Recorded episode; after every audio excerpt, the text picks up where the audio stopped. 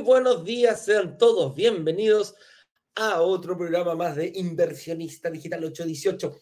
Y nos juntamos a conversar de una forma relajada, distendida, pero no menos profunda, sobre algún tema referente a la inversión inmobiliaria, con un solo objetivo, con una sola Roma, invertir en departamentos y lograr que se paguen solos. ¿Por qué decimos lograr? Porque eres tú el que tiene que lograr que se pague solo. No hay magia acá en este sentido, hay solo constancia y eh, perseverancia. El, ah, vamos a ir con el tema primero, señor director, pero ya partamos aquí. Instrucciones. Eh, las instrucciones que tenemos para el día de hoy. Cinco días y diez horas quedan eh, para la clase número uno.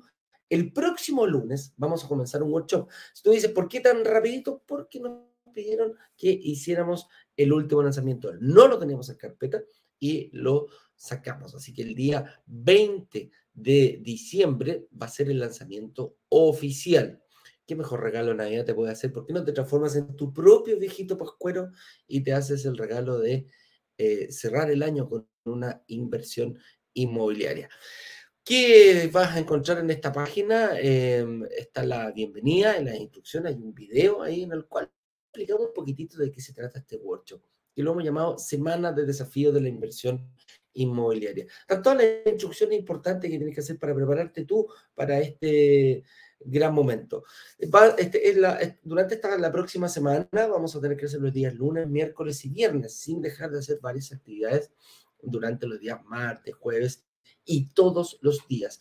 Durante esta, durante esta semana de preparación estamos eh, viendo un tema importante cada día. El, día, eh, el día lunes hablamos del ahorro, ayer de financiamiento y hoy día también, eh, perdón, administración, la administración. Y hoy día nos vamos a enfocar un poquitito en el, en el, en el financiamiento. Ese, ese es, por ahí vamos. Y el día lunes, el día lunes, que es importante, la gente que está aquí en, en, YouTube, para que no se pierdan absolutamente nada, suscríbanse al canal, pinchen la, mm, la campanita y no se van a perder absolutamente nada porque Facebook te va a enviar una, perdón, eh, eh, YouTube te va a enviar una notificación cada vez que estemos haciendo alguna actividad. Así que yo creo que es un buen momento. Y obviamente para estar en la comunidad y recibir absolutamente toda la información y estar al día, www.brokerdigitales.com slash workshop. Aquí abajito, aquí abajito va a aparecer durante todo el programa eh, link para que tú te puedas inscribir. Si quieres hacerlo con otra persona, también no hay ningún problema. Si quieres que, no sé, tu pareja o alguien se dedique a que también tenga esta posibilidad de, participar, envíale el link. Yo creo que puede ser el mejor regalo, no de Navidad, de la vida para ciertas personas que hay muchos testimonios lo han dicho. Eh, aquí más abajo, en esta misma página de instrucciones, em, aparece la fecha y hora de cada uno, la clase 1, 2 y 3, los siete pecados capitales, tu verdadera capacidad de inversión y la estrategia de ciclo, super ciclo, devolución de IVA y también hablamos específicamente del fondo de inversión. Cómo todo eso te puede ayudar a crear una estrategia de inversión personal y financieramente responsable. Eh, un datito muy importante, descargar el estado de situación puede marcar la diferencia para que llegues muy preparado a el workshop. ¿A qué me refiero? Descargar el estado de situación, llenarlo y después agendar una reunión de análisis gratuita no hay que pagar absolutamente nada por esto. Entonces, a eso me refiero con eh, autoayudarte. ¿Por qué? Porque vas a estar ya, ya vas, desde el momento que hagas tu reunión de análisis absolutamente gratis con nuestros analistas, vas a poder em, ya empezar a delinear el saber cómo estás para que durante el workshop aprendas y, ya eh, tengas muy clara tu estrategia de inversión. ¿Por qué? porque el día martes subsiguiente, el día más 20, viene el lanzamiento oficial y ahí nos vestimos de etiqueta.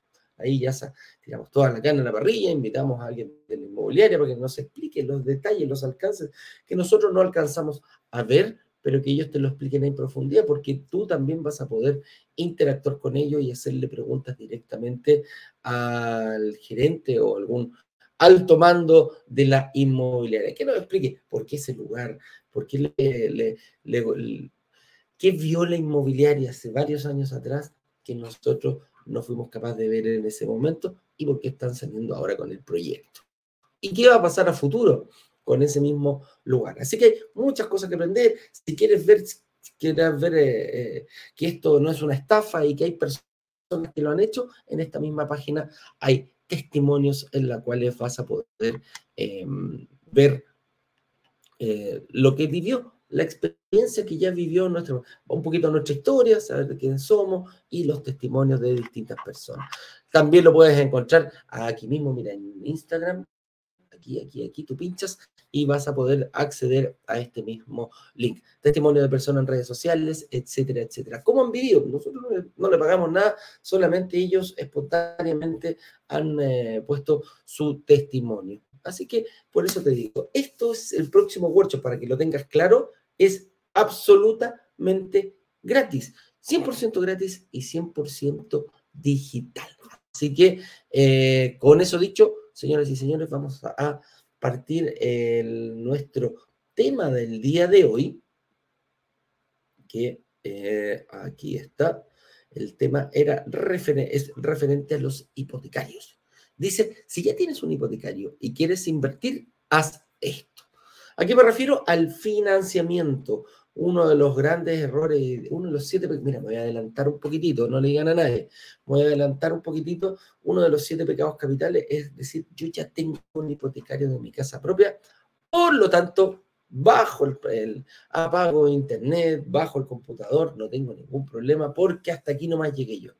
Y eh, no voy a estar solo para, para tratar este tema, lo voy a ver eh, con un invitado especial que se dedica precisamente a esto, a refinanciar, a financiar, eh, a, generar eh, gestión hipotecaria. Así que, por favor, señor director, cuando usted quiera, haga pasar a nuestro set a don Claudio Sangüesa, director el, el, CEO de Saeta Gestión Inmobiliaria. Así que, señor director, cuando usted quiera.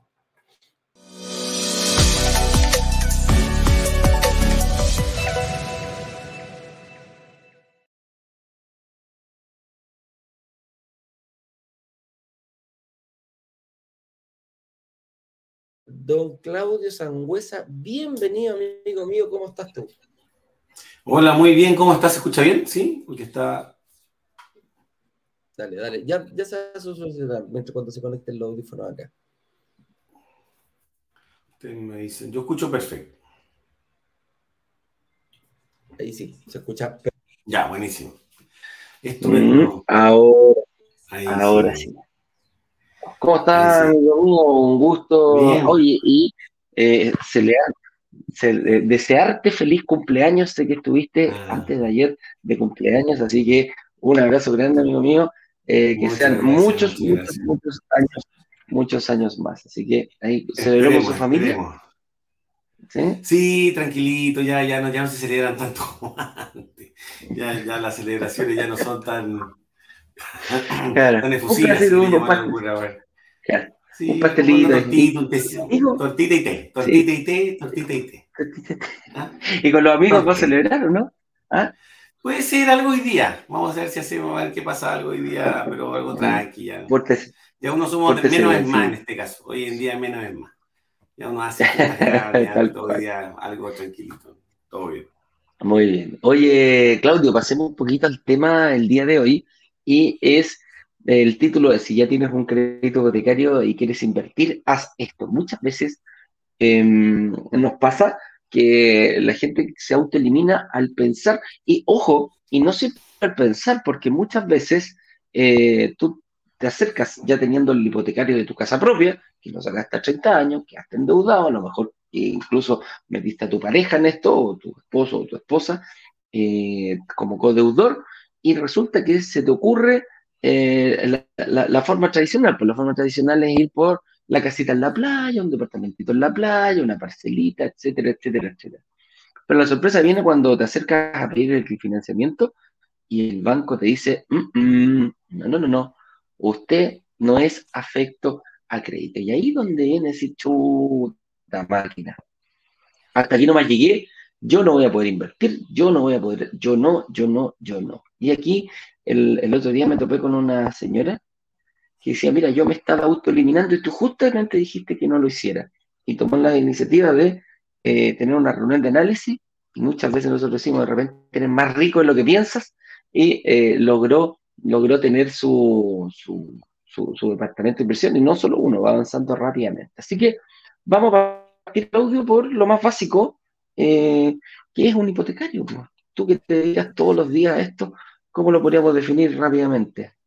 Ah, rápidamente, yo siempre digo el crédito hipotecario es como nombre y apellido. Principalmente definamos lo que es un crédito. Un crédito principalmente es traer plata futura a un tiempo presente para adquirir algo que quizás tengo que, me demoraré mucho juntar esta, esta plata o estas lucas, digamos, para poder comprarlo, poder comprarlo hoy en día. Y ese crédito te lo entregan instituciones financieras, pueden ser eh, bancos, mutuarias, mutuales, cooperativas, etcétera con una tasa de interés, obviamente, por, tratar, por traer esta plata a tiempo presente o traer este producto a tiempo presente con una tasa de interés.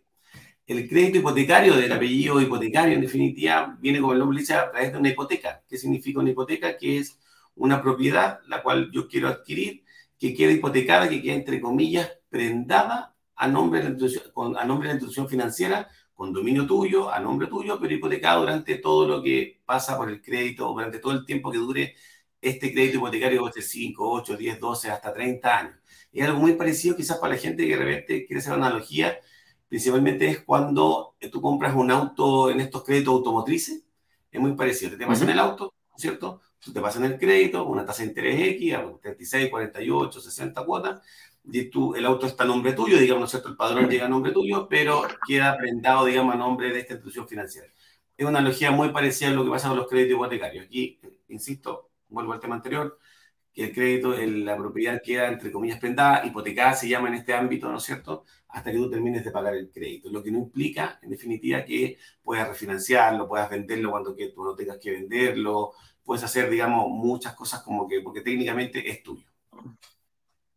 Claro, así es. Entonces, en el fondo es traer plata del futuro al presente para poder comprar exclusivamente una propiedad. Ese es el objetivo de, de, un crédito hipotecario. Y obviamente mientras no la pagues, mientras no la pagues, mientras mantengas una deuda con el banco o con la institución financiera que sea, vas a tener que cancelarla con el valor de la venta. No quiere decir que es súper importante, Claudio, que tú lo, lo, dijiste muy bien, no es, no es requisito al estar eh, con una prenda hacia una institución financiera, tú puedes hacer lo que quieres con esa propiedad, la puedes vender, la puedes eh, arrendar, hacer todo lo que tú quieras. El dueño eres tú y el responsable eres tú. Lo que sí esa prenda va a evitar, le vas a decir al banco, oye, cuando tú lo quieras vender, me tienes que pagar lo que me debes todavía. Así de simple. Después de eso, da lo mismo, haz lo, lo que tú quieras. El mejor negocio, el banco no se va a meter en la venta, lo único que sí va a recaudar eh, con el valor de la venta, se va a pagar antes de pasarte la plata a ti. Así de simple.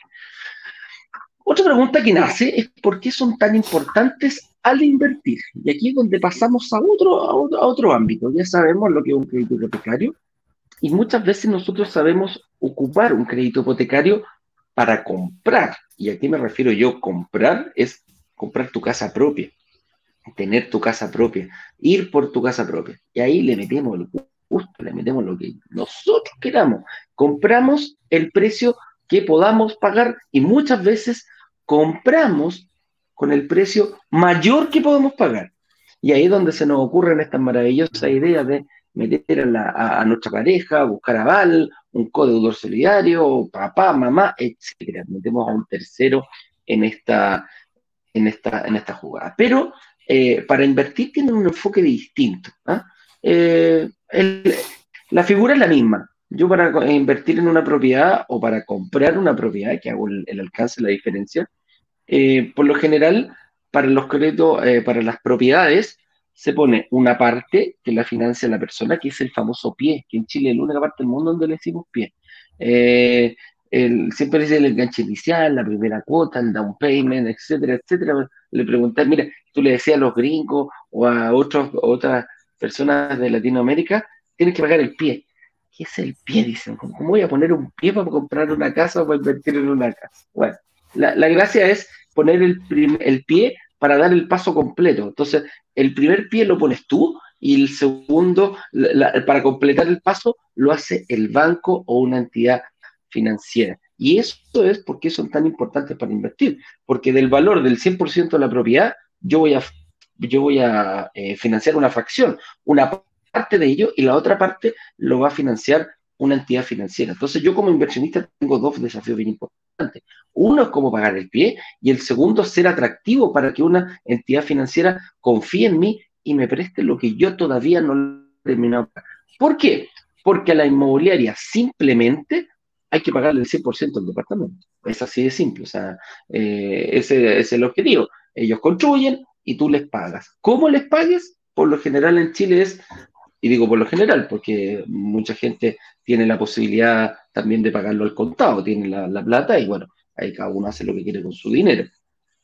Pero eh, en el tema de la inversión es una parte financiando eh, con recursos propios, que le llamamos, y la otra es em, con un apalancamiento, que aquí viene ese, ese, ese, tema importante. El apalancamiento quiere decir que producto de hacer una palanca, una palanca es con una, con, con un, ¿cómo se llama? Con un, con un fierro, con una madera, como se hacía anteriormente, puedo mover mm, una, un, por ejemplo, una roca más grande, la podría mover haciéndole palanca y yo empujándola por mis propios medios. Entonces, eso, por eso se llama apalancamiento, se ocupa ese término en el, en el, en el tema eh, económico para referirse al crédito hipotecario que nosotros vamos a ocupar para poder eh, comprar una propiedad más cara de la que podemos pagar en ese mismo momento. Entonces, ¿son tan importantes para invertir? Sí, son muy importantes productos de que nos van a permitir comprar una propiedad de mayor valor a la que nosotros podemos pagar en ese momento.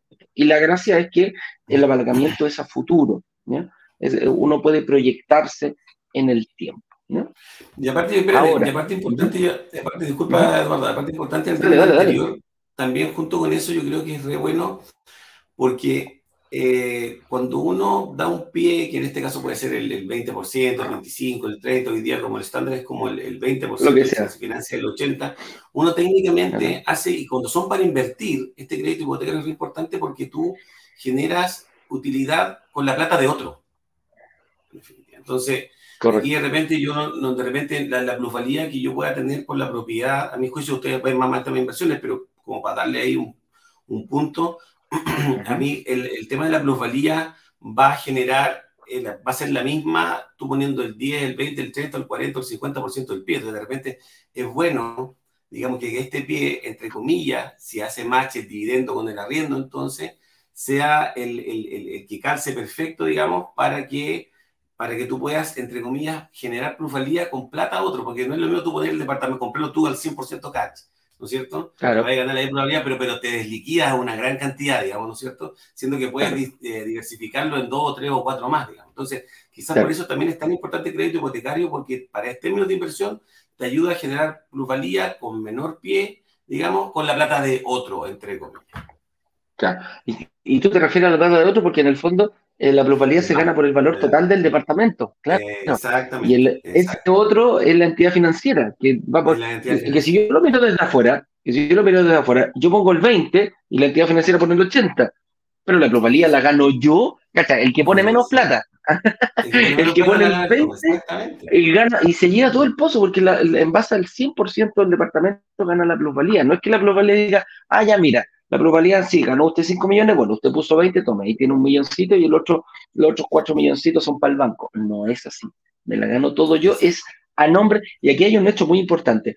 ¿Cuándo me comienzo a ganar la plusvalía? Que me dicen todo, y la plusvalía se la gana el que firma una promesa de compra-venta. Desde ese instante, tú te comienzas a ganar la plusvalía, desde que firmas una promesa de compra-venta. Ni siquiera cuando te checan el departamento, que hay mucha gente que, tiene esa duda. ¿ah? Entonces, dice, ¿puedo invertir si ya tengo uno en mi banco? Tú que, mira, Claudio, tú que ves a diario y hace muchos años también eh, ves esto. ¿Hay personas que ya tienen crédito en su banco y pueden invertir? Sí, ciertamente sí, digamos, sí. Lo que pasa es que eso varía principalmente de lo que hablamos nosotros siempre de esto del tema de las cargas financieras. Y ahí hay una matriz de ingresos, el cliente gana tanto, y se puede llegar hasta cierto tipo de endeudamiento, digamos, en términos hipotecarios. Si esa matriz de ingresos nos da para, adquirir el departamento o la propiedad que ya tiene el banco, más uno en la mutuaria o en otro banco, se puede invertir, digamos, uno ya, ya teniendo otro, digamos. ¿ya? Ahora, obviamente, de que te merma un poco, te merma un poco en términos de la cantidad, o cuantitativamente hablando, la cantidad de departamentos que puedes tener, sí te lo merma porque obviamente allá hay un, hay un ítem que ya estás gastando mensualmente, digamos, en, en, tu casa propia o en el dividendo que ya tienes en el banco. ¿Ya? Pero de que se puede, se puede. Siempre hay una, una, estrategia para cada uno, ¿ah? Siempre hay, eso es lo noble que tiene la, la, inversión inmobiliaria. Siempre hay una estrategia para cada persona y eso a mí me encanta. Entonces, Importante, importante es que, como, como le digo siempre, no te autoelimines porque hay un camino para cada uno. A lo mejor, oye, incluso dentro de la inversión hay personas que han vendido sus propiedades, han sacado créditos fines generales y ya tienen su propiedad pagada, eh, han traído los créditos desde un banco hacia una mutuaria para que de nuevo para recuperar tu capacidad de ahorro mensual. Así que ojo con eso, es bien importante, es bien importante eh, saberlo eh, antes, ¿ya? Quedar claro con, con aquello. Y eh, desde el hecho que yo diga, ya tengo uno, no es impedimento para que tú puedas comenzar a invertir. Ojo con eso. ¿Qué factores analiza el banco para darme un segundo crédito hipotecario? Algo adelantaste en, este, en esta pasadita, Claudio. Eh, ¿Cómo, que esos datos que la gente se, que, nos, que nos dé? Porque para ver cómo nos miran. Aquí, aquí nos vamos a meter en, en, con algo más de número, vamos a tratar de hacerlo lo más simple posible. Algo más Nada, astronauta en todo caso, porque gente, no hay que ser de la NASA para entenderlo en todo caso, ya, pero, pero para que la gente entienda. ¿Qué es lo que pasa? Hay normas que nosotros tenemos que regir, que la principal es que tu dividendo no debe exceder el 25% de tus ingresos. De los ingresos me refiero a la matriz de ingresos, que puede ser, por ejemplo, tu, tu renta líquida mensual del, como dependiente, si tú aparte haces boletas, se las sumamos también. Si es que tuvieses algún crédito hipotecario anterior, digamos, otra propiedad en la cual la tienes arrendada, le sumamos también el arriendo con un cierto castigo. Toda esta materia de ingreso, todo lo que tú recibes, lo sumamos, ¿no es cierto? Y, eh, y tu dividendo no debe exceder cuando tienes una propiedad el 25% de esto. En términos de mutuales... en cuota hipotecaria. En cuota, y la cuota hipotecaria, pago mensual. no puede ser. Exactamente. Correcto. En pago mensual, es gracia. El dividendo hipotecario, la cuota hipotecaria eh, no puede ser el 25% de los ingresos. En mutuaria, generalmente ese 25 es como bien cuadradito, ya es como que del 25 te puede ser un 25,1, 25,2, de repente podemos solicitar alguna excepción. Eh, son bien cuadrados, pero en la banca generalmente son un poquito más flexibles. Yo he visto créditos que pueden llegar hasta, si es tu primera propiedad, al 25, al 26, hasta el 27% lo hemos visto más o menos cuando es tu primera propiedad. Ahora, cuando son dos propiedades que tú tienes, ¿no es cierto? Cuando son dos propiedades o tienes una y quieres acceder a otra, como veníamos con la, con la pregunta anterior, el máximo de endeudamiento de cuota hipotecaria, como dices tú, Eduardo, es del 30%. O sea, si tú ganas un millón de pesos cuando tienes un crédito hipotecario, tu dividendo no debe exceder los 250 mil pesos, ¿no es cierto? Cuando tienes dos créditos hipotecarios, ambas cuotas hipotecarias no pueden exceder las 300 lucas en este caso, entendiendo que tu, tu, tu, renta es de un millón. ¿ya? Entonces, es ahí donde se puede generar este, este problemilla, entre comillas, dependiendo de la matriz de ingresos que tú tengas, ¿no es cierto? Para ver si puedes acceder a un segundo crédito hipotecario teniendo ya uno en la banca, digamos, ya, ya uno ya, entre comillas, entre comillas, mermándote, digamos, un, un pago mensual. Principalmente, principalmente. Esos son los factores que se analizan para un segundo crédito hipotecario en términos cuantitativos, estamos hablando. Hay factores cualitativos que también se analizan con los comités de riesgo, lo ponemos ver más adelante, pero el número es ese, 25% para tu, para tu primer Perdón. Ojo que ahí también... ahí sí, ojo que también, eh, para que la gente sepa, cuando yo tengo arriendos, percibo arriendos, eh, si están notariados, el banco me, me me da, me devuelve, entre comillas, de ese, el 70% de ese, mm, de ese, de ese crédito que yo estoy sacando. si, yo estoy pagando 250 por, por, un, por un crédito y demuestro que el departamento está arrendado con un contrato de arriendo bajo, bajo notario, el banco me devuelve el 70% de ese crédito. Si fuera 300 lucas el, el dividendo, eh, me va a devolver 210 lucas de capacidad de endeudamiento nuevo, producto de que ese crédito no lo estás pagando tú. Ojo con eso. A ver, ojo, ojo que no sé si el término es devolver, no es que el banco te los devuelva, ya. O sea, lo que por eso hablo. No, no te lo Recuperas. se entienda bien, porque de repente, claro, porque la gente va a decir, ah, el banco me devuelve, no, el banco no me devuelve. Eso yo hablo. Claro, claro. Yo hablo de matriz, por eso hablo de matriz de ingresos. Y esta matriz de ingresos incluye todos los ingresos que uno tiene. Entonces, ¿qué es lo que pasa? Si tú tienes un dividendo de 300 mil pesos, ¿no es cierto? Y no tienes ninguna otra deuda, y tú tienes una renta de un, de un millón, y tienes ese mismo departamento rentado en 300 mil, técnicamente, como eh, a ver se entiende bien, no es que el banco te lo sino que neteas el dividendo con el arriendo, es como que partes entre comillas de, entre comillas de cero. ¿ya? Entonces, porque se netea dentro de esta matriz de ingresos en la cual está la liquidación y el contrato de arriendo por 300 mil pesos, yo neteo este gasto mensual de hasta 300 lucas del dividendo anterior. Correcto. Recuperas tu capacidad de financiamiento, eso, a eso nos referimos, ¿ya? A eso nos referimos, que que quede bien clarito. Ahora, la pregunta es, yo ya hice, yo ya hice mi, crédito hipotecario, como siempre, porque, ojo, hay algo que es muy común, pero muy común, eh, donde tú vas a sacar un crédito hipotecario al momento que dices que necesitas un crédito hipotecario. Y el acto reflejo que tenemos, y, lo tenemos muy concientizado en nuestra mente, es ir a buscarlo con donde nuestro ejecutivo cuenta. Así de simple. Del banco le pegamos una llamadita, oye compadre, tengo, me quiero comprar una casa, me quiero comprar un departamento, etcétera, etcétera. Cualquier cosa, lo primero que uno hace, ¿cuánto me presta el banco? ¿Cuántas veces no hemos escuchado ese error? Perfecto, te dicen sí, usted cuadra, está hecho el 25%, cómprese la casa del valor que usted quiera. Feliz, en deuda 30 a, a 30 años. Pero resulta cuando llega el momento de invertir, dice, uy, ¿sabes qué, compadrito? Me quiero comprar, ahora quiero invertir en un eh, y te dicen, no, no, no, no, no, no, señor. Usted ya está con su, usted gana un millón de pesos, su cuota hipotecaria de 250 ya está copada. Y es más, el banco te tiró un poquito el tejo pasado para dejarte bien agarradito y que otros bancos no te aprueben para que no te vayas para, el otro, para, otro banco. Entonces aquí donde viene eh, eh, a dónde viene la pregunta. ¿Qué puedo hacer yo? ¿Puedo cambiar el hipotecario de un banco y llevarlo a una, mutuaria? ¿Se puede hacer eso, Claudio? Pues, pues sí, 100% sí. O sea, de hecho lo que hacemos, hacemos harto, digamos, cuando hay tipos de refinanciamiento es, generalmente traspasar la deuda del banco a la mutuaria. A ver, tanto los bancos como las mutuarias hoy día se rigen por la Comisión para el Mercado Financiero. Y esto está técnicamente normado en la medida que tú puedes refinanciar las veces que quieras, cuando quieras. Como vamos se rigen bajo este, esta misma plataforma, si queréis llamarlo así, eh, tú puedes refinanciar con el mismo banco, con otro banco, puedes refinanciarlo con una mutuaria.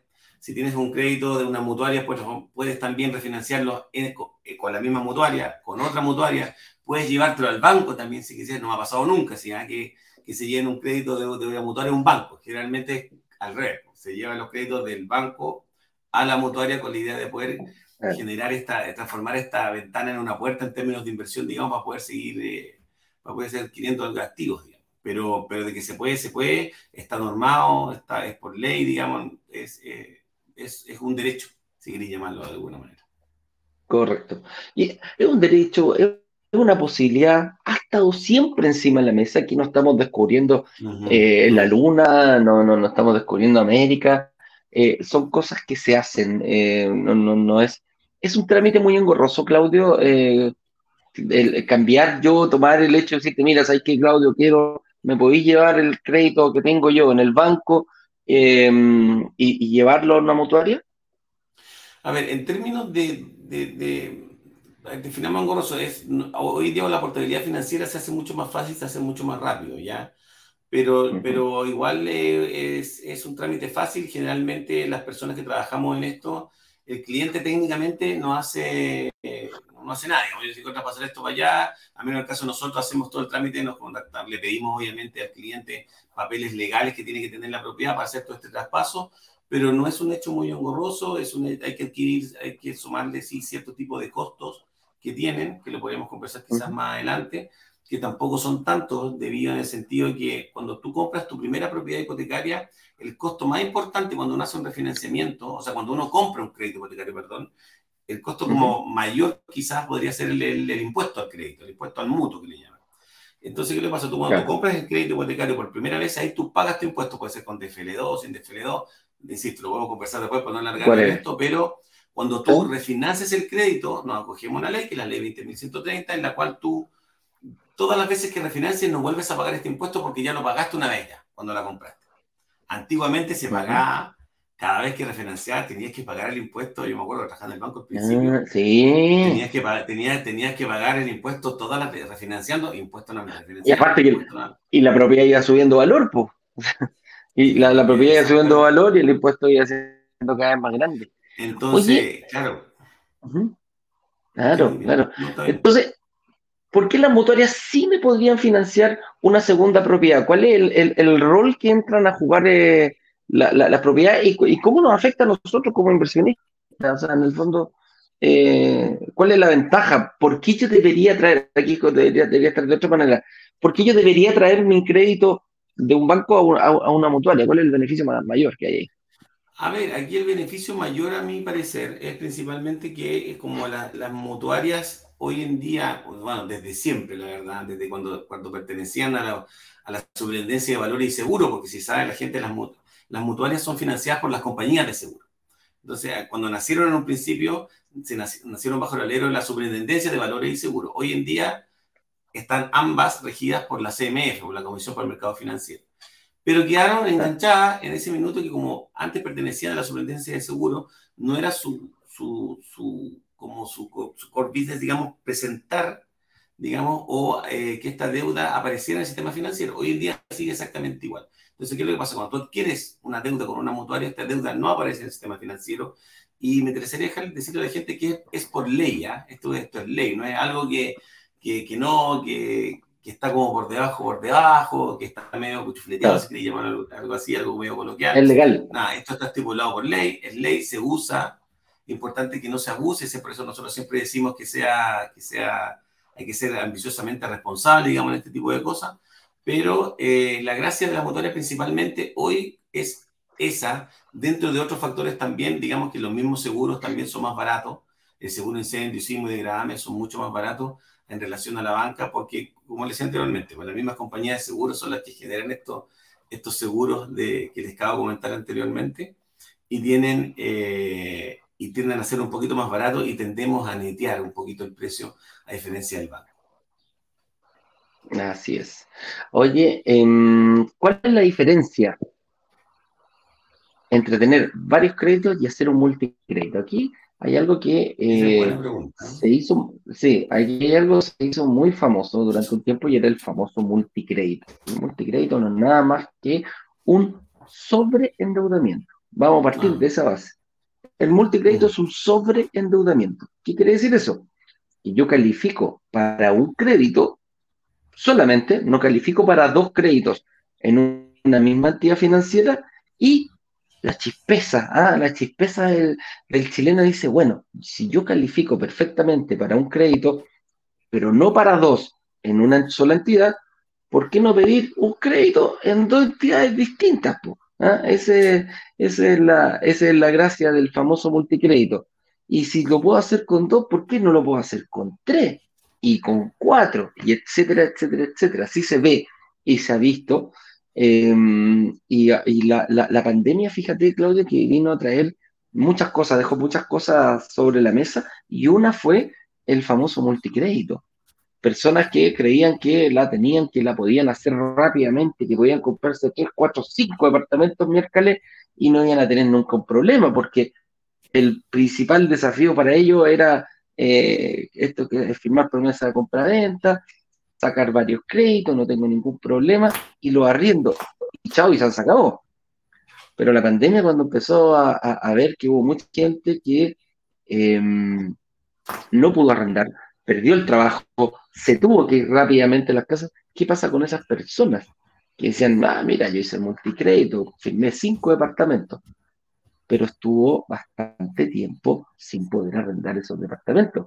¿Qué pasa con esos cinco eh, con esos cuatro o cinco dividendos que yo tengo que pagar, porque el dividendo hay que pagarlo igual, se lo vas a pagar a distintas entidades financieras, no se lo vas a pagar a una sola, pero los dividendos se pagan igual. Y es aquí donde, donde se vio muchas, incluso algunas estafillas ahí también, salió un, ex candidato metido en un, en un, tema producto de la pandemia. Eh, el famoso multicrédito. Es, es oneroso, pero yo creo que es la herramienta más riesgosa que podríamos tomar. Tú lo, tú, lo ves mucho, eh, eh, te, llegan personas que dicen, Claudio, tú, tú trabajas con mutuales, sácame tres mutuales distintas al mismo crédito, y me compro tres departamentos. Sí, mira, lo que pasa es que aquí yo creo que ser eh, como para aportarte un poco lo que tú estás comentando antes, Eduardo, y para que la gente sepa, anteriormente el multicrédito era más fácil hacerlo, ¿ya? Porque había un delay o un retardo entre lo que tú, cuando tú firmabas tu escritura y cuando esta deuda aparecía en el sistema financiero. Antiguo, anteriormente, digo, hasta, yo creo hasta principios de este año, a fines del año anterior, más o menos, hasta hace A fines del anterior. Se demoraba poco. ¿Mm? De repente llegamos a tener un delay o un retardo de 45 días hasta dos meses. Ya teníamos hasta dos meses, o sea, tú firmás una escritura en, septiembre y tu deuda, esa deuda no aparecía hasta diciembre o los fines de noviembre. Entonces, claro. esos dos meses para hacer lo que tú bien comentabas, Eduardo, ahí, que era, podías tirar, pero para todos lados, podías tirar para todos lados, firmar 3, 4, 5, 6, 7 departamentos. Hoy en día, este retardo es de 10 días. Sea, tu deuda, tú la firmaste el primero de diciembre y el, el 11 o el 12 de diciembre ya va a aparecer esta deuda del sistema financiero. O sea, para que la gente entienda un poco que hoy día cuesta mucho hacerlo. Ahora, en términos reales, si es bueno o no es bueno, a mi parecer, insisto en lo que dije anteriormente, para este tipo de cosas es súper bueno, más que nada la asesoría que tú puedas tener, porque de, que la puedes hacer, la puedes hacer. Que sea, que sea bueno, que sea, que sea rentable, que sea, que sea no tan riesgoso, depende mucho del, del asesor que tenga y de cómo te, y cómo te lleven en este camino. Insisto, insisto con la palabra, la frase ambiciosamente responsable, porque pasan esas cosas que dices tú por ejemplo, te puede pasar una pandemia que de repente tuvieron que dejarlos arriendo. Tenéis 10 departamentos. los 10 departamentos, 5 se te cayeron. A 300 lucas dividiendo cada uno, tenéis un millón y medio que tenéis que seguir respaldando. Y tenéis la espalda para hacerlo. Si ese, claro, eh, tenéis la espalda para hacerlo. ¿Qué pasa? Y la podía hacer por uno, ok, quizás por uno. Y por dos, y por tres meses podía hacerla, si ese es el tema. Ese es el tema. Entonces, por eso es, importante que, dependiendo de los ingresos que tenga la gente, ver hasta, qué, hasta cuánto podemos llegar, porque una cosa es lo que uno quiere, lo siempre digo los clientes, una cosa es lo que uno, lo que quiere y una cosa es lo que puedes.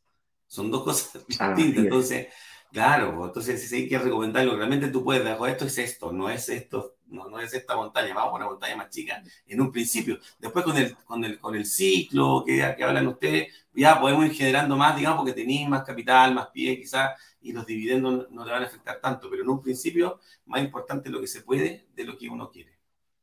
Así es. Oye, nos queda una pregunta.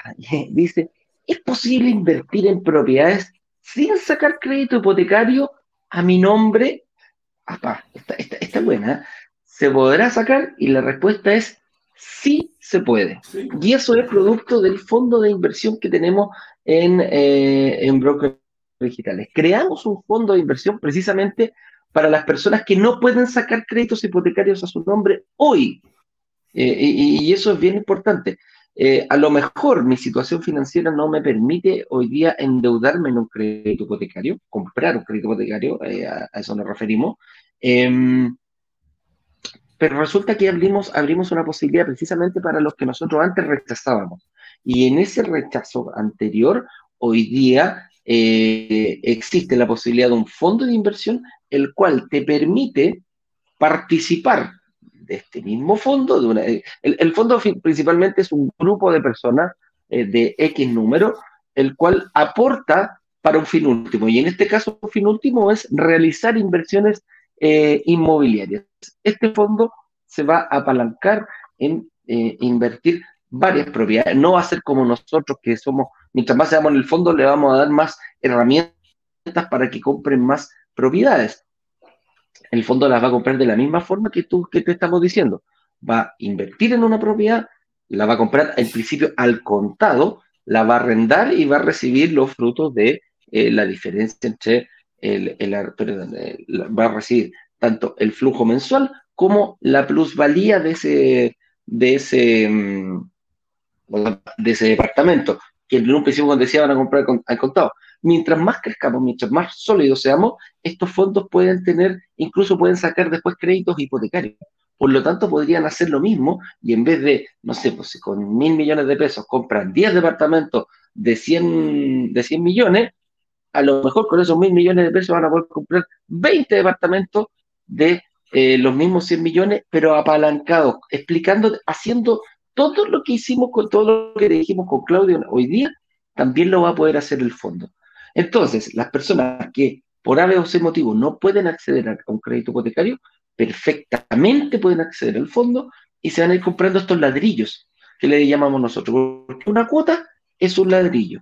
¿Cuál es la ventaja de entrar hoy y no entrar cinco meses después, seis meses después o entrar mañana al fondo de inversión? Que el ladrillo hoy cuesta barato, pero si le metemos propiedades al fondo, si le metemos probabilidad, ese ladrillo, esa cuota, va a ir costando más caro. Entonces, ¿cómo voy a ir ganando yo cuando compro barato y la diferencia cuando va creciendo el valor cuota? Entonces, eh, yo voy a sacar un, voy a ser dueño del fondo, sí, voy a sacar el hipotecario yo, voy a tener que poner mis antecedentes para, para invertir en caso de que el fondo quiera sacarlo? Y la respuesta es no. El fondo en sí va a ser, eh, va a ser em, eh, afecto a crédito en algún momento y va a comprar las propiedades al contado. Entonces, por lo tanto, tú no vas a necesitar un crédito hipotecario. Pero sí vas a ser dueño de ladrillitos de cada departamento que está, de cada parte del fondo, tú vas a ser dueño. Entonces, eh, si lo miramos desde ese punto de vista, es posible invertir y eh, es posible invertir quizás mientras, eh, por un tiempo, o quizás si te quieres quedar forever en el fondo, lo puedes tomar como una segunda herramienta de inversión. Entonces, me nace otra pregunta. ¿Cuándo me conviene sacar mi propio crédito hipotecario versus lo que haga el fondo de inversión? Y la, y la respuesta es re simple cuando quizás yo con mi, estrategia de, mira, yo puedo ocupar el fondo de inversión como estrategia de venta, porque puedo juntar el pie y no lo voy a tener que juntar yo completamente. Imaginémonos que tengo que tener un pie de un, departamento de 100 millones y quiero juntar 20 millones. Pero resulta que yo me voy eh, enfocando en, en, depositarle al fondo, pero este fondo va generando ganancias. Entonces, cuando yo cumpla los 20 millones de pesos, yo no voy a haber puesto los 20 millones de pesos con las ganancias que va obteniendo el fondo, a lo mejor yo puse 15, a lo mejor yo puse 16 y el resto fue producto de las ganancias del fondo. Entonces, eh, ¿cuándo me conviene sacar mi propio crédito? Cuando yo ya cumplo. Yo puedo cumplir, puedo tener a lo mejor 100% del pie pagado para un departamento de 100, puedo tener 20 millones en el fondo y resulta que el fondo me dice, bueno, eh, o sea, yo le digo al fondo, muchas gracias amigo mío, ya junté mi, el pie que yo quería, me voy em, a, voy a pasar a firmar una promesa compraventa, voy a ir por un departamento. A lo mejor el fondo es re buena te dice, mira, ¿sabes qué?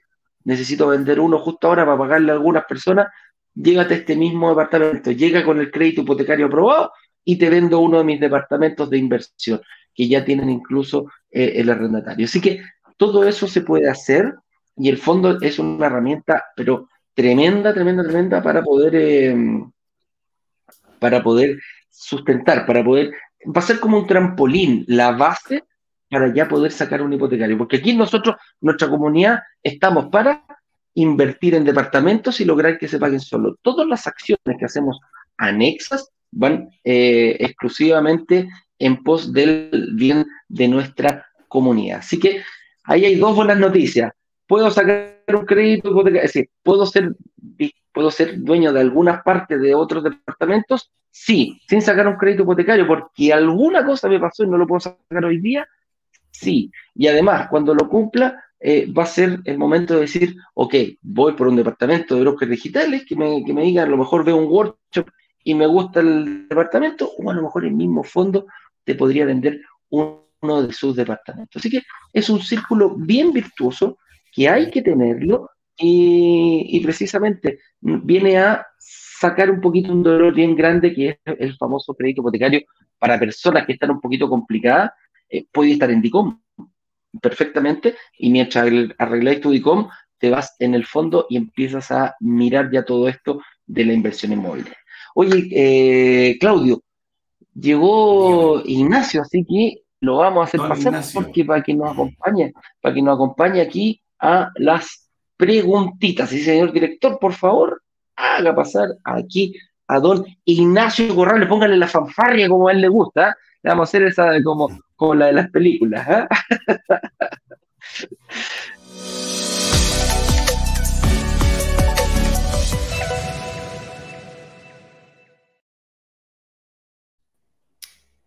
Hola, hola, hola, ratón con cola. ¿Cómo están todos? ¿Cómo estamos, don Claudio, Eduardo Pavés, chicos? Ignacio, buenos días. ¿Cómo está, señor? Microinversionistas. ¿Cómo está, señor? del futuro. Yo estoy muy bien, muy bien. ¿Y ustedes? Bien, pues. Oye, luchando, luchando. Eh, eh, felicita a Claudio que estuvo de cumpleaños, estuvo de cumpleaños el día lunes, así lo felicitaron aquí en el, en el, eh, en, la, la, comunidad, ya le mandó sus saluditos de cumpleaños. Y si nos estuvimos whatsappeando el lunes, ¿cuánto? No, 48 nomás, 48. Estuvimos chateándole por WhatsApp con Ignacio el día lunes a lo que me retoque y no me saludó, digamos. No tenía idea, compadre. Feliz cumpleaños. Feliz cumpleaños. No tenía idea. No tenía idea. Te voy a mandar, te voy a mandar el regalo ahí a, a, a Viña. Te lo hago ahora. Te lo ah, miércoles. Ah, miércoles. Lo dijo ante toda la comunidad. Voy a mandar una foto cuando me llegue. Nadie la apretó. Nadie la apretó el cogote. La comunidad, por favor, aquí sacada particular de Ignacio Corrales, vamos a mandar una foto. es una persona muy generosa. Ahí está. Sí, sí, sí. Muy generosa, muy generosa. Muy pero exigente sí, con Ignacio no se juega, compadre. Oye, ahí estamos, entonces. Pasemos a, preguntas, pasemos a preguntas. Dice Elizabeth Cruces. Hola, si yo tengo dos propiedades, solo como persona natural, ¿puedo crear una empresa para comprar una tercera propiedad? Eh, poder puede, la pregunta si le conviene o no le conviene, ¿ok? De puede, si la pregunta si le conviene.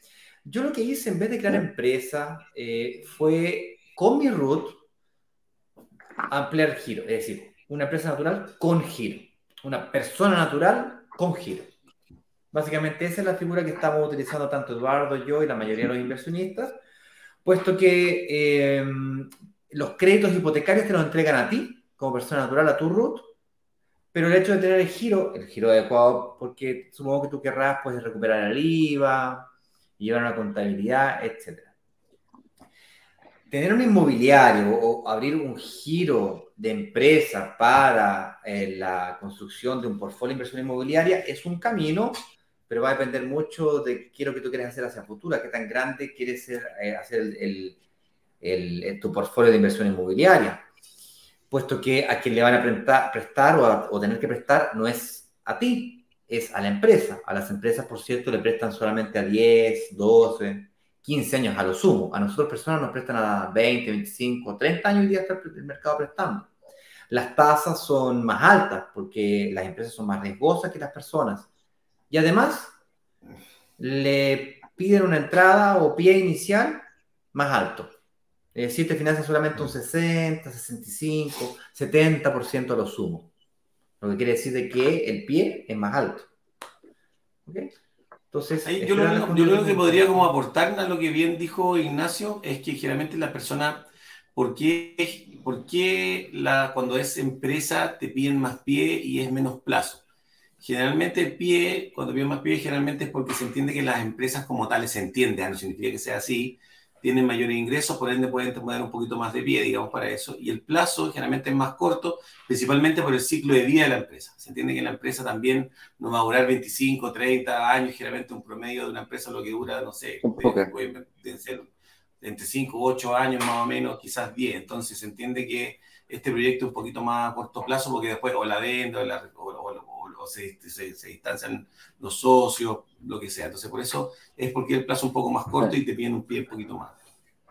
Sí, oye, yo quiero aportar ahí a Elisa también. Me quedan siete años de vida, porque de ahí para adelante nuestra, nuestro, nuestra sociedad nos, comenzamos, nos comenzaremos a distanciar.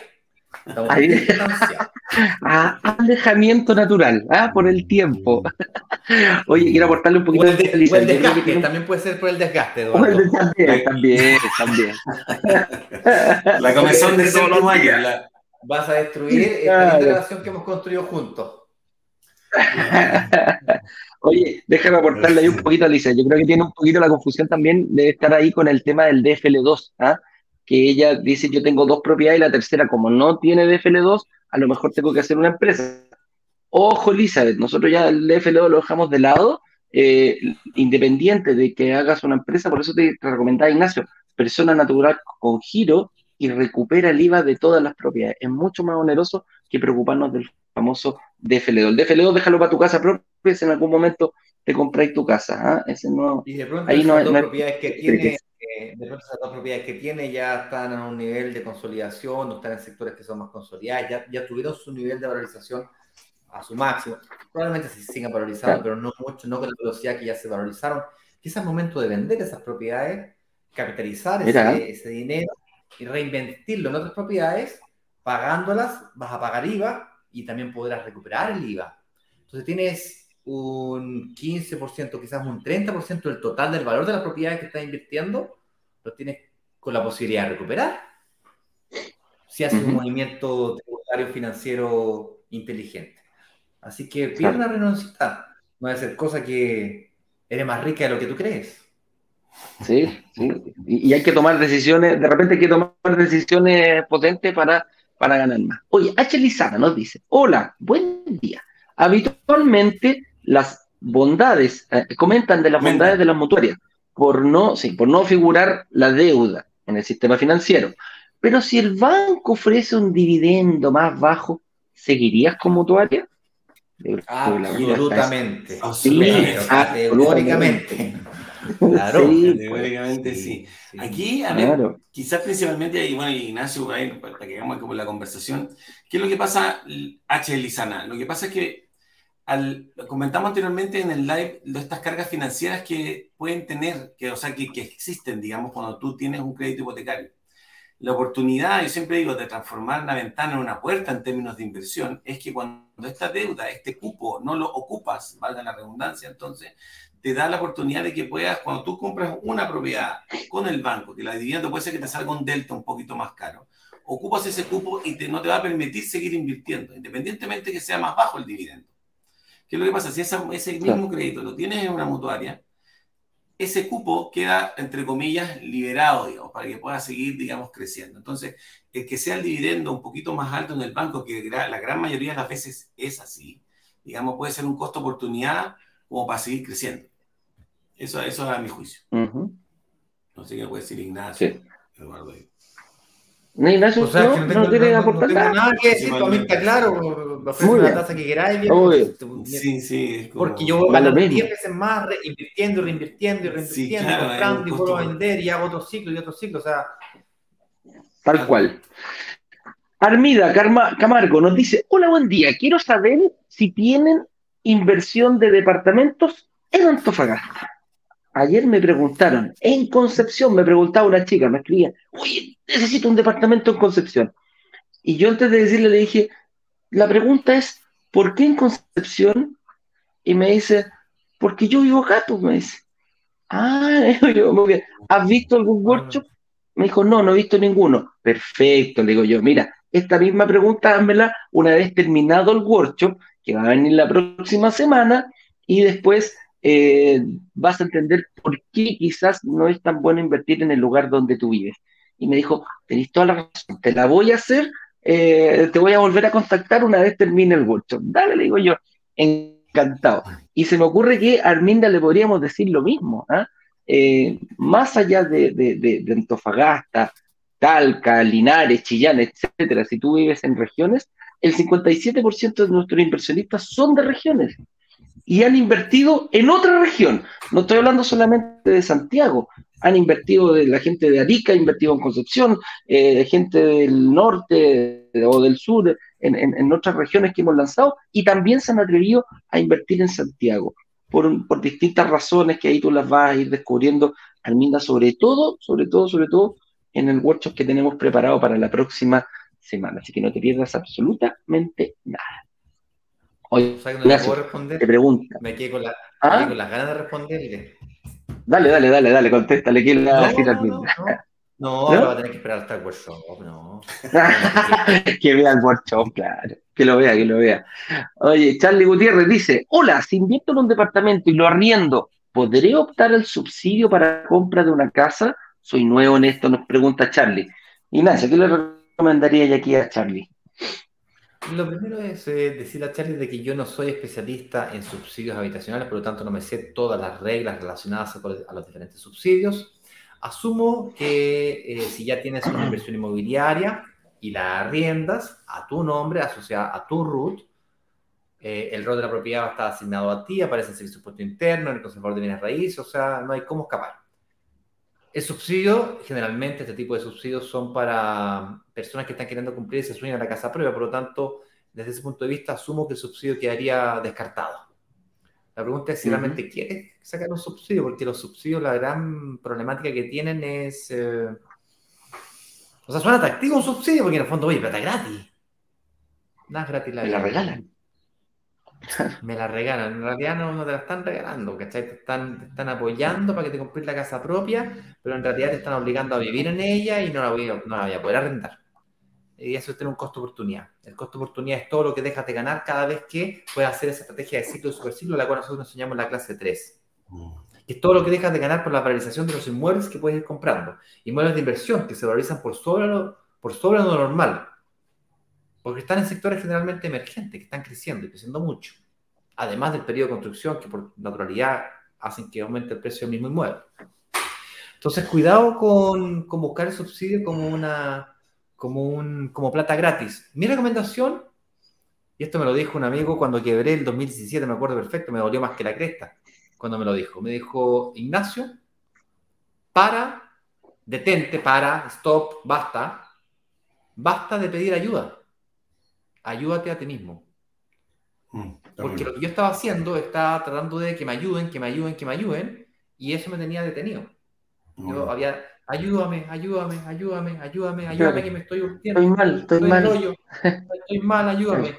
Me dio una cachetaste, compadre, pero tan grande, tan fuerte, me dio vuelta la cara la cacheta que me dio. Me dijo, Ignacio, eh, mientras antes entiendas que nadie te va a ayudar y te ayudes a ti mismo, antes vas a salir de yo, compadre. Es más, yo te podría dar una pega, bueno. En este momento, ahora mismo te podría dar una pega, bueno. No te la voy a dar, bueno. Concha su madre, ¿cómo me siento? Tremendo amigo.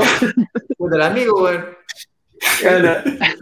Sin que el enemigo con eso. Si yo te doy la pega ahora, te va a quedar.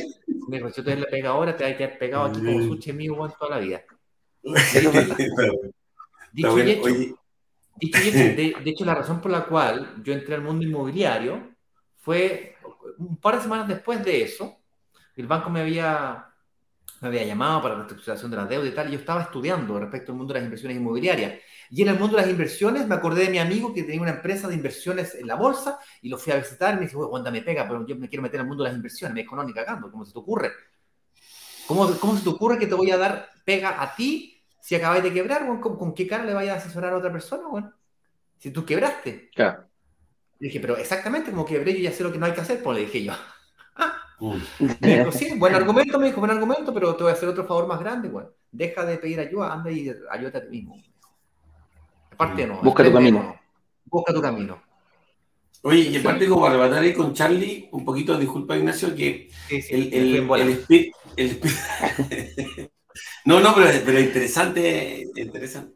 El, subsidio, el subsidio como tal, eh, el, espíritu subsidio es como aportar, digamos, para la primera vivienda a personas que tienen necesidad, entre comillas. Entonces, si tú inviertes, yo tampoco soy experto en subsidio, ojo, pero por lo que, por lo que he manejado ahí, lo que, lo que he visto, si tú inviertes, ya tienes invertido en un departamento y ese, ese departamento ya lo tienes en el servicio de puesto interno por un tema de, la, las contribuciones o del sistema financiero o el tema comercial, significa que o sea, ya no puedes optar a ese subsidio en definitiva porque ya tienes, te puedes valer como como decía Ignacio, ya, ya te, ya te, te a ti mismo, digamos, ya, ya te, te autosolucionaste.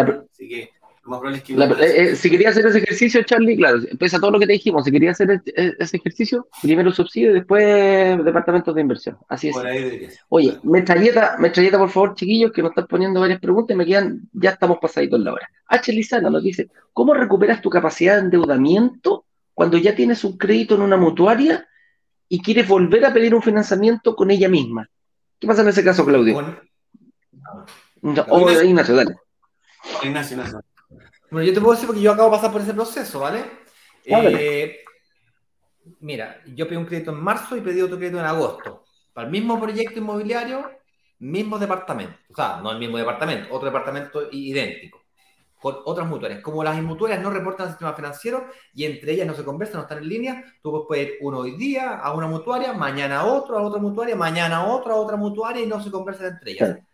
Listo, final. ¿Ok? Ahora, la pregunta fue diferente. La pregunta es, ¿Cómo le pides un nuevo crédito hipotecario a la misma mutuaria?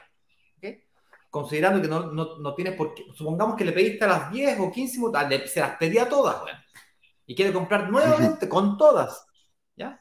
Vámonos a extremos para entender.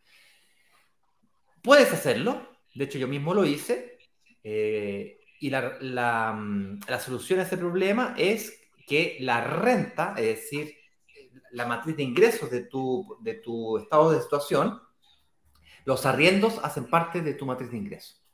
Y muy poca gente sabe que los arriendos hacen parte de tus ingresos.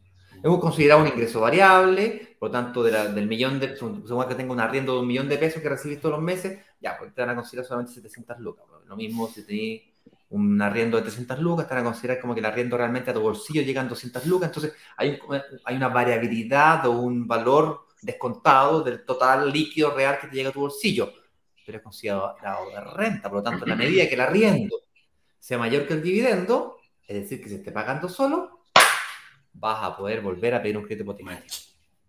Chan, chan, chan. Francisco Castro dice, si compro una propiedad de inversión, 20% pie o 80% crédito, luego de 5 años, ¿es mejor venderla o pedir un crédito fines generales con esa propiedad para seguir invirtiendo? Ignacio.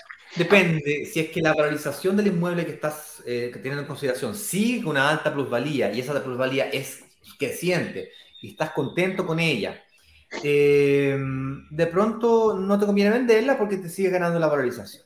Ahora, si es que en, general yo te recomendaría vender y la razón por la cual te recomendaría vender es porque si ha tenido la valorización en cinco años que proyectaste, 5% por año o tal vez más, probablemente compraste una propiedad, digamos, en, no sé, digamos 2.500 UF y la propiedad vale 4.000 UF hoy día. Es decir, aumentó su precio 1.500 UF. Pero tú no pagaste 2.500 de UF de departamento, tú pagaste el, pie, digamos 500 UF de pie, pediste al banco 2.000 UF. Pero como esto es 5 años pagando el arriendo, cada vez que pagaste el arriendo, pagaste el dividendo, pagaste un porcentaje de intereses, pero también pagaste amortización, por lo tanto, no le debes al banco 2.000 UF, debes 1800, pongamos 1500 para que la matemática sea simple, el departamento que tienes vale 4000, tú le debes al banco 1500, viejo. ¿Tenemos? ¿Quién tiene calculador? Tenemos 2500. 2500. 2500. Lo quiero, lo quiero, lo quiero.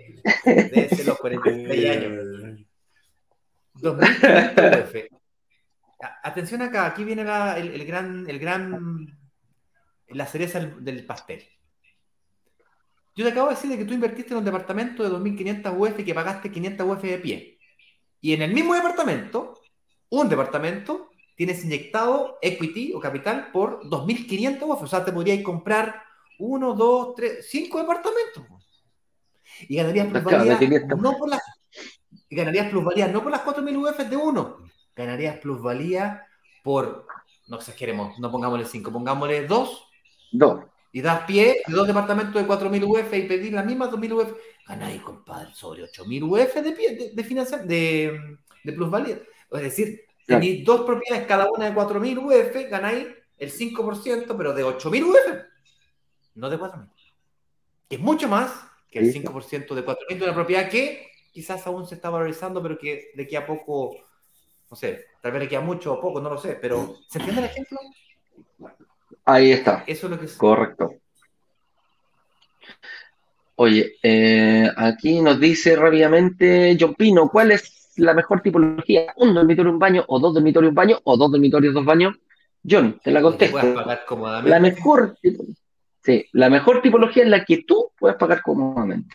Así es simple. No importa si es un estudio, no importa si es un dormitorio, no importa si dos, tres, cuatro, cinco dormitorios. La que tú puedas pagar financieramente responsable. Después de haber visto el workshop de la próxima semana, vas a estar clarito, clarito, amigo mío, cuál va a ser la mejor para ti. No, no vayas por una más grande si te da solamente eh, para hacerlo responsablemente por una más pequeña.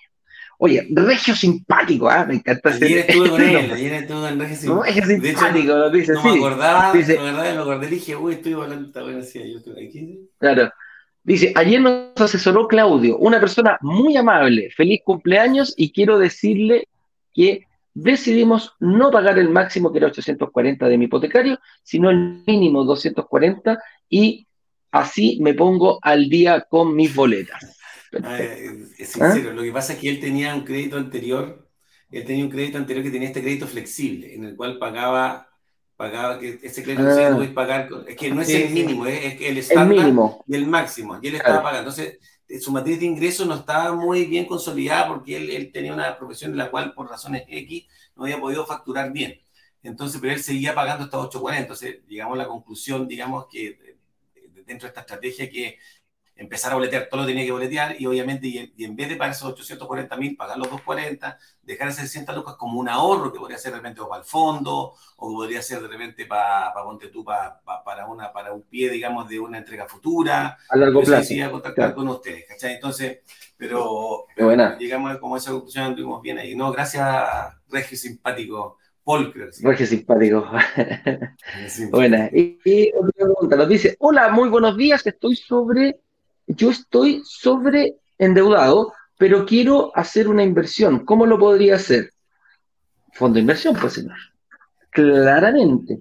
Si no te da, si, no, si, si, después de, del, en, el, en, el, lanzamiento haces una reserva y, y, no calificas para un departamento, tu camino prácticamente sería rápidamente eh, Soraya, semi Soraya, eh, irte por el fondo de inversión. Mientras empiezas a ser capaz de, mientras te empiezas a armar para poder invertir en un departamento. Por ahí va, mi estimada Cenis, yo creo, tu camino más. Pero ojo, pide una reunión de un analista, un análisis, claro, con Claudio, haga todo eso, pregunte, pregunte, pregunte, porque no queremos que nadie tenga dudas al momento de tomar una, una decisión. Así que, Cenis, ándate al tiro a la página, eh, chequéalo y pídete una reunión de análisis gratis. Que ojo, están abiertas eh, todas las agendas de todos nuestros analistas, así que aprovechenlos. Vamos, cerramos con esto, señor director.